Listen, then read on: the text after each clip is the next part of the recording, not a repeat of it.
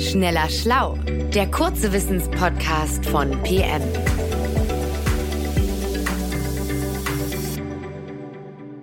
Hallo, guten Tag und herzlich willkommen, liebe Hörerinnen, liebe Hörer zu Schneller Schlau. Wieder eine neue Folge des kleinen Wissenspodcasts von PM. Ich bin Jens Schröder und habe heute eine wortwörtlich betonharte Frage dabei. Die geht nämlich über Beton. Und mir ist letztens zu Ohren gekommen, dass tatsächlich Beton acht Prozent, also die Herstellung von Beton, für acht Prozent des weltweiten CO2-Ausstoßes verantwortlich ist. Das fand ich schon echt interessant und ja auch ein, ein durchaus größeres Thema, wenn man anfangen will, CO2-Ausstoß zu reduzieren. Und äh, in der ganzen Welt wird natürlich weiterhin mit Beton gebaut, weil Beton einfach auch wahnsinnig gute Baueigenschaften hat. Das heißt, man möchte da auch nicht drauf verzichten. Deshalb habe ich heute die Frage äh, mitgebracht, warum entsteht da eigentlich so extrem viel CO2 bei der Produktion von Beton? Das muss ja irgendeinen Grund haben, warum das da besonders viel ist. Und kann man das nicht irgendwie mildern, reduzieren, äh, ändern in Zukunft, indem man schlau darüber nachdenkt und das ein bisschen anders macht. Und weil da viel Physik drin ist, habe ich heute natürlich wieder den Physiker dieses Podcasts, Johannes Kückens, dabei, der äh, als Wissenschaftsjournalist Physik sehr gut erklären kann. Hallo Johannes. Hallo Jens, ja, da hast du ja genau genommen gleich zwei Fragen mitgebracht. Die erste ist auch relativ leicht zu beantworten, während die zweite wirklich eine harte Nuss ist. Das kann ich schon mal vorwegnehmen. Also die erste war, warum wird so viel CO2 produziert? Die zweite war, kann man das ändern? Eigentlich gehören die beiden Fragen zusammen, aber okay, wenn die erste leicht ist, dann beantworten wir die erstmal. Äh, warum wird so viel CO2 frei bei der Herstellung von Beton? Also mehr als bei der Herstellung von vielen anderen Sachen. Ja, das liegt an einer ganz bestimmten Zutat, die im Beton steckt. Aber vielleicht gucken wir einmal kurz, was alles im Beton so drin ist. Die Hauptzutat, mhm. das sind der Sand und Kies. Denkt man vielleicht immer gar nicht, aber das ist wirklich, was da am meisten drin ist. Das macht etwa 80 Prozent des Betongewichts aus. Also Sand und Kies, das nennt man dann in der Fachsprache die Gesteinskörnung. Und dann musste aber noch so eine Art Kleber dazu, der nachher eben den Sand und den Kies im Beton dann zusammenhält. Mhm. Und das ist dann der Zement, denke ich. Genau, das ist der Zement aber auch Wasser. Und Wasser, Wasser und Zement erst zusammen können so chemisch miteinander reagieren, dass der Beton dann so nach ungefähr 12 bis 24 Stunden fest wird. Mhm. Und die Problemzutat, die ist aber eben der von dir eben schon genannte Zement, denn das viele CO2, das entsteht bei der Zementherstellung, genauer bei dem Brennen des Zements. Das muss unter sehr hohen Temperaturen passieren. Ja, Okay, sehr hohe Temperaturen, viel Hitze, da ist im Grunde das Problem ja schon klar und die Frage doch gar nicht so kompliziert man verbrennt wahrscheinlich jede Menge Öl, Gas oder Kohle oder was auch immer, um diese Hitze herzustellen, mit der dann der Zement gebrannt wird. Ähm, und daher kommt dann vermutlich das viele CO2. Im Grunde ist das der gleiche Vorgang wie in, in Verbrennermotoren oder Kohlekraftwerken. CO2 entsteht aus einer Verbrennung. Das stimmt, aber das ist nur das kleinere Problem. Das größere Problem ist, oder sagen wir es mal so, die Zementherstellung, die hat eine Art Spezialproblem, was man woanders oft nicht hat. Zement wird vor allem, das muss man wissen, aus Kalkstein und Ton hergestellt. Mhm. Und das beides zusammen wird dann eben bei den sehr hohen Temperaturen, das sind über 1400 Grad, gebrannt in einem sogenannten Drehrohrofen. Und dabei verändern sich die Mineralien da drin chemisch und verbinden sich zum sogenannten Zementklinker.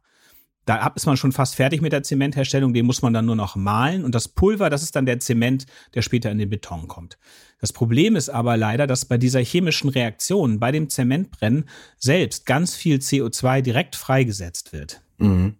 Also nicht nur jetzt beim Erzeugen der Hitze zu dem, zu dem Brennen von diesen 1400 Grad, sondern auch bei dem Entstehen des Zements selbst, bei der chemischen Reaktion selbst wird CO2 äh, gebildet. Ganz genau, ganz genau. Das ist das Problem. Im Kalkstein steckt, wie der Name eben schon sagt, Kalk. Chemisch heißt das Calciumcarbonat. Und ähm, das ist aber so für den Zement nicht geeignet, weil es chemisch kaum reagiert und dann würde es später im Beton auch keine Wirkung haben, mhm. wenn man es da reinmischt. So. Kalk ist eine chemische Verbindung aus drei verschiedenen Elementen. Da steckt Calcium drin, Kohlenstoff und Sauerstoff. Und zwar im Verhältnis 1 zu 1 zu 3. Also ein Teil Calcium, ein Teil Kohlenstoff und drei Teile Sauerstoff. Wenn man jetzt dieses Calciumcarbonat, den Kalk, sehr stark erhitzt, eben auf diese über 1400 Grad Celsius, dann verwandelt es sich das zu Calciumoxid. Das ist auch wieder eine chemische Verbindung, die besteht aber nur aus einem Teil Calcium und einem Teil Sauerstoff. Mhm. Ah, und da bleibt was übrig, ne? Genau, im Vergleich zum Kalk, also der alten Verbindung ist in der neuen, fehlen quasi der Teil Kohlenstoff und zwei Teile Sauerstoff. Und ein Teil Kohlenstoff, zwei Sauerstoff, das ist genau CO2. Also da entsteht einfach automatisch CO2 und das entweicht dann als Gas in die Atmosphäre. Aber äh, das ist ja wirklich geradezu Pech, dass, ist, dass, dass das so äh, so rauskommt, wenn man das zusammenrechnet, äh, dass bei dieser chemischen Reaktion während der Zementherstellung, an der kann ja nun mal keiner vorbei, die muss ja so reagieren, ausgerechnet eben ein Teil Kohlenstoff und zwei Teile Sauerstoff äh, übrig bleiben, die sich dann verbinden. Das würde ja aber auch passieren, wenn die Hitze zum Beispiel zu dem Brennen gar nicht nötig wäre, wenn man das ganz ohne Kohle, Öl oder Gas machen würde, würde dieses CO2 ja trotzdem entstehen.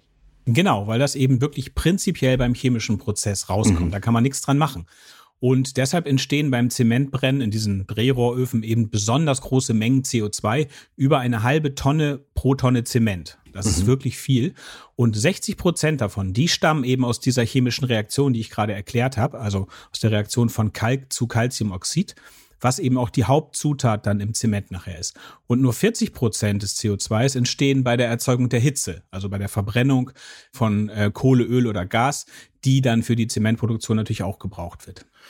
Das sind insofern schlechte Nachrichten, als man kann ja ganz viele Sachen klimaneutral ändern auf klimaneutrale Herstellung. Bei Stahl zum Beispiel geht das ja. Bei Zement geht das nicht, weil es eben so natürlich aus der Reaktion rauskommt. Aber für die Hitze, äh, die für die Produktion von Zement für das Brennen auch gebraucht wird, die könnte man doch zumindest anders herstellen als mit mit Gas oder, oder, oder Öl. Äh, das könnte man ja vielleicht auch mit Ökostrom machen. Dann hätte man ja zumindest ja mal diese 40 Prozent CO2-Ausstoß, die das ja äh, ausmacht, könnte man ja einsparen. Ja, aber auch selbst das ist nicht so einfach. Also meistens erzeugt man Wärme mit elektrischer Energie ja so, dass man den elektrischen Strom einfach durch einen elektrischen Leiter schickt mhm. und der wird dann durch den elektrischen Widerstand im Leiter ganz von alleine heiß. Also so funktioniert zum Beispiel ein Tauchsieder oder ein Toaster, wo dann elektrischer Strom durch diese Heizdrähte äh, durchfließt oder auch die elektrischen Radiatoren, die man so zu Hause in die Steckdose anschließen kann. Und je größer der elektrische Widerstand in dem Gerät ist und je, je höher die Stromstärke ist, die da durchfließt, umso heißer wird dann einfach das Gerät. Aber 1400 Grad und mehr, die bekommt man so kaum hin, weil dann die Kabel, die den starken Strom, den man dafür braucht, transportieren müssen und das Gerät selbst unter Umständen anfängt zu schmelzen oder durchzubrennen. Das heißt, mhm. das ist wirklich schwierig, solche hohen Temperaturen so zu erzeugen oder fast unmöglich. Also ich verstehe es richtig, bis so ein paar hundert Grad kann man gut elektrisch äh, die Hitze herstellen. Aber wenn es so super heiß sein muss, wie diese 1400 Grad hier, dann funktioniert das nicht so gut mit einem Tauchsiederprinzip oder vielleicht funktioniert es gar nicht, weil äh, das Gerät, das die Elektrizität in Hitze verwandelt, bei der Hitze selbst kaputt geht. Genau.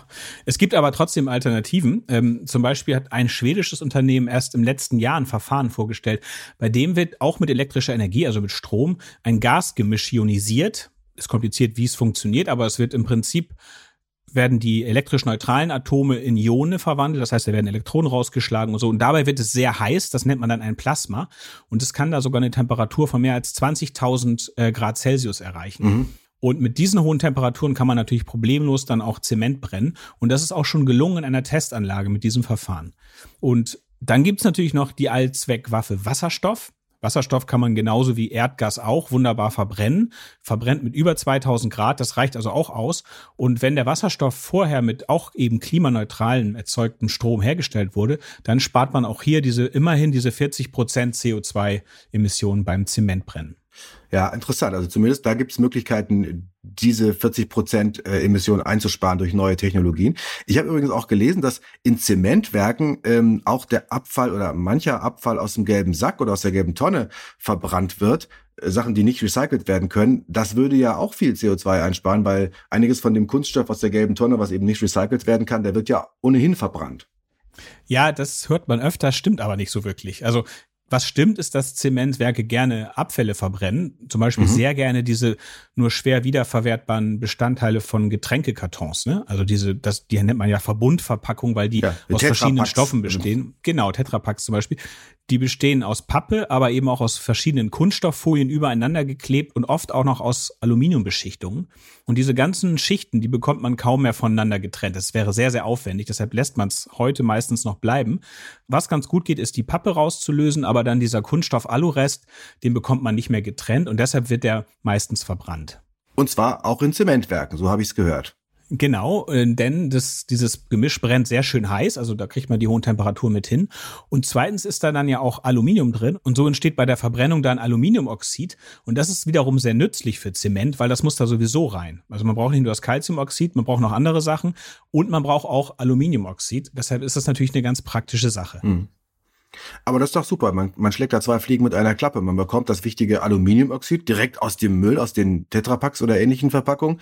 Und die Hitze dann quasi CO2-neutral, weil die Verpackungen ja sonst sowieso in die Müllverbrennungsanlage gegangen wären, mit dem gleichen CO2-Ausstoß also eh verbrannt worden wären. Das ist doch eine ganz gute Variante jetzt. Ja, so funktioniert die Rechnung aber nicht. Also in den Müllverbrennungsanlagen wird ja mit der Verbrennungswärme auch was gemacht. Also wenn das statt im Zementwerk in der Müllverbrennungsanlage verbrannt wird, dann verpufft ja die, das nicht einfach nur die Wärme, sondern da wird Strom und Fernwärme draus gewonnen. Mhm. Und dafür muss man dann natürlich entsprechend weniger Gas oder Kohle in normalen Kraftwerken verbrennen. Das heißt, man gewinnt eigentlich mit dem Verbrennen von Abfall im Zementwerk nichts für die Klimabilanz. Mhm. Aber diese Techniken, die wir vorher besprochen haben, ne, mit dem Plasma und dem Wasserstoff, die können dann wirklich für eine große Reduktion beim Zementherstellen sorgen. Immerhin 40 Prozent. Mhm. Okay, also die 40 Prozent CO2 könnte man da einsparen, wenn man die Hitze für das Brennen des Zements auf klimaneutralen elektrischen Strom mit Plasma oder mit Wasserstoffbasierung herstellt. Aber selbst dann bleiben ja 60 Prozent CO2-Emissionen noch übrig, die immer äh, beim Zementbrennen entstehen, weil eben direkt aus dem Kalk, aus der chemischen Reaktion eben dann dieses CO2 gebildet wird. Das ist natürlich sehr ärgerlich. Was kann man denn da tun? Das ist einfach in der Natur der Sache äh, liegt das drin und da kann man wahrscheinlich nicht viel dran ändern, ne?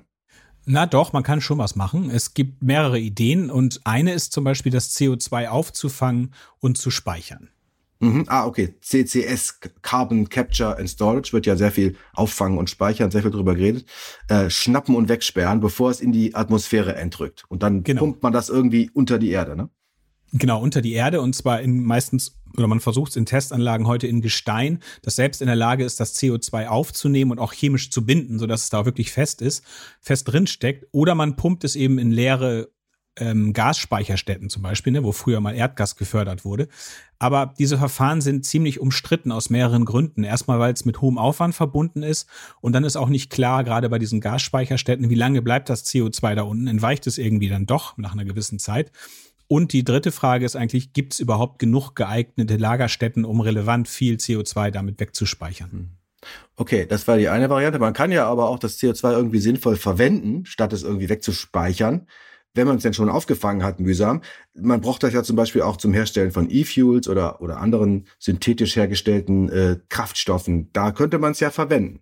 Genau, das ist die andere Idee. Also man könnte neben das Zementwerk so eine E-Fuel-Fabrik bauen, die dann aus Wasserstoff und aus CO2, was man da aufgefangen hat, zum Beispiel synthetisches Kerosin für Flugzeuge herstellt. Das hätte natürlich den Vorteil, dass das CO2 aus der Zementherstellung, bevor es endgültig in die Luft geht, nochmal fürs Fliegen quasi wiederverwendet werden kann. Mhm. Das spart dann zumindest an einer Stelle, nämlich beim Fliegen, den äh, CO2-Ausstoß. Und das wäre ja schon genau. mal was. Aber trotzdem ist das CO2 aus der Zementproduktion am Ende ja dann doch in der Luft, auch in der Variante. Also das kann dann irgendwie auch nur eine Übergangslösung sein, fürchte ich. Genau, Genau, eine langfristig nachhaltige Lösung kann nur funktionieren, wenn man wirklich einen Ersatzstoff für Zement findet, mit dem man dann eben auch Beton oder was ähnlich Stabiles zusammenmischen kann.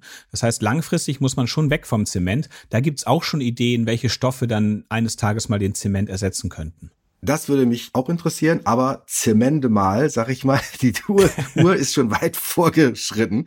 Das Thema Zementersatz und was es da für tolle Ideen gibt, das habe ich auch ein paar Sachen jetzt drüber gelesen. Das machen wir mal in der neuen Folge, äh, weil das ist, glaube ich, auch eine zukunftsweisend, eine echt interessante Forschungsrichtung. Die gucken wir uns mal ein andermal an. Hier bei Schneller Schlau. Und erstmal Dankeschön fürs Zuhören. Und äh, danke, Johannes, dass du uns die ganzen Sachen, Details der Beton- und Zementherstellung einmal hier erklärt hast, auf physikalisch-chemische Weise. Sehr gerne. Herzlichen Dank und auf Wiederhören. Tschüss. Schneller Schlau, der kurze Wissenspodcast von PM.